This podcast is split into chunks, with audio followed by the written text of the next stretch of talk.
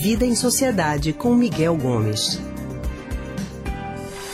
Cada vez mais a gente está tendo uma população totalmente imunizada contra a Covid-19, ou seja, com pelo menos as duas doses tomadas, né? E com isso a gente tem aí a queda no número de mortes diárias por Covid-19.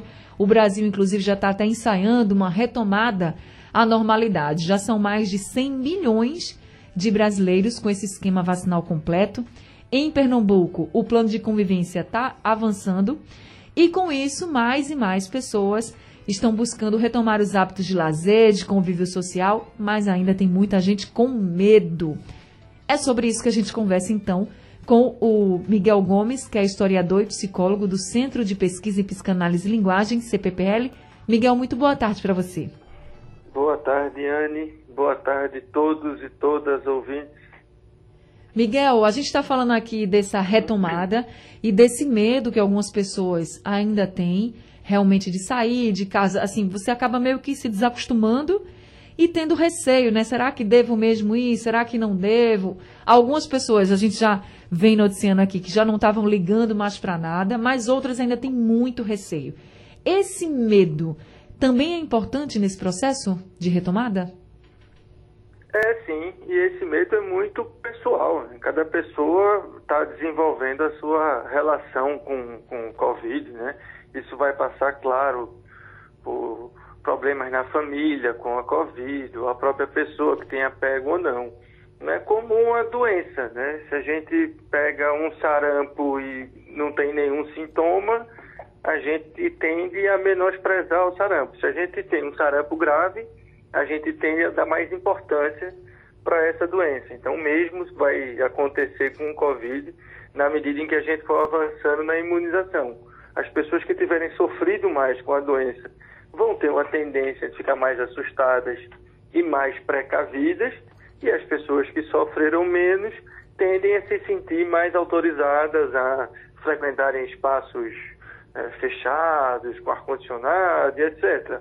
O fato, Anne, é que mesmo que a gente consiga uma cobertura vacinal próximo aos 100%, a nossa relação com os espaços vai se modificar, né? Porque a nossa experiência de dois anos, evitando o contato social, é, fazendo distanciamento, isso acaba provocando um, uma certa é, é mudança na relação que a gente vai viver com esses espaços muito apertados. Não é que isto não vai acontecer, claro, vai acontecer, né?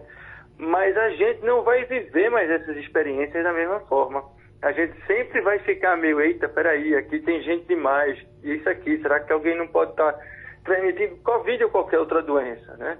Eu, eu, alguns amigos, algumas pessoas conhecidas já relatam assim que mesmo agora liberando, né, saindo para restaurante, para bar, para casa de pessoas próximas. Quando tem 15, 20 pessoas no mesmo lugar, já não se sentem da mesma forma como se sentiam há dois anos.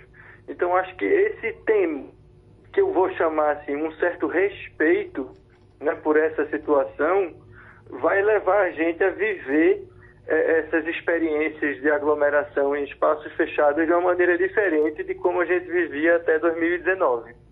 E que também é um, um, processo assim muito natural, né, Miguel? Como você falou, a pandemia, cada um viveu da sua forma e cada um tem aí as suas restrições, mas de fato, quando você sai hoje e vê que tem esses locais fechados, você já começa a olhar meio diferente tanto é que os locais abertos, que têm mais essa opção de serem abertos, né, ao ar livre, eles estão recebendo mais gente.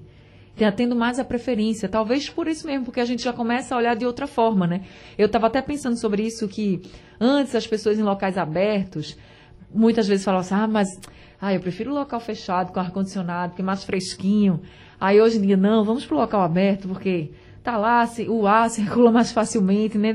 Tudo é uma questão de visão mesmo, que hoje a gente está tendo uma outra visão de mundo. Sim, né? Sempre foi um lugar aberto, ventilado, sempre foi de alguma forma mais é, saudável, mais higiênico, de uma forma geral. A Covid só trouxe isso à tona, né? Quando a gente não passa por uma experiência dessa, a gente tende a menosprezar.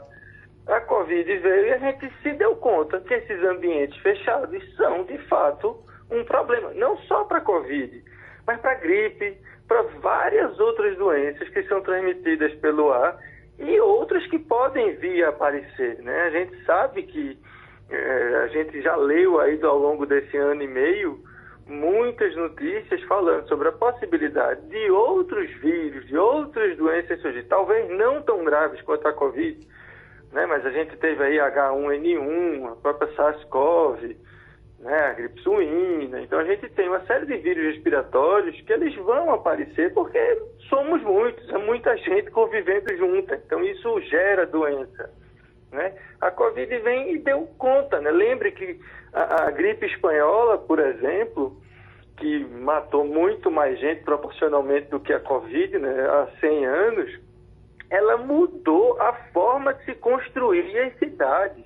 Ela mudou toda uma relação que a Europa principalmente tinha com saneamento, com as ruas, o Rio de Janeiro, o próprio Rio de Janeiro no Brasil passou por uma reforma para que o ar pudesse circular por dentro da cidade. Então a gente vai ter mudanças, talvez não tão drásticas, né, como na gripe espanhola, mas a gente vai ter mudanças de comportamento e no próprio ambiente, né? Sem dúvida que os bares e restaurantes agora vão privilegiar espaços abertos em vez de lugares fechados, sabe? Então, há toda uma mudança na forma que a gente vai ter de se relacionar com o ambiente que a Covid vai colocar para a gente. E, e, como aconteceu há 100 anos, a tendência é que essa mudança de, de relacionamento seja para tornar os espaços mais sadios. Tá certo, então. Miguel, muito obrigada, viu, por conversar com a gente aqui no Rádio Livre. Mais uma semana. Se cuide. Uma boa tarde para você. Boa tarde, Anne. Boa tarde, todo mundo. E mesmo a gente tendo essas boas notícias, a gente tem que lembrar que não acabou ainda e que a gente precisa continuar se cuidando com o uso correto das máscaras. Tá, isso mesmo, todo mundo se cuidando. Gente, nós acabamos de conversar com Miguel Gomes, que é historiador psicólogo do Centro de Pesquisa e Psicanálise e Linguagem, CPPL,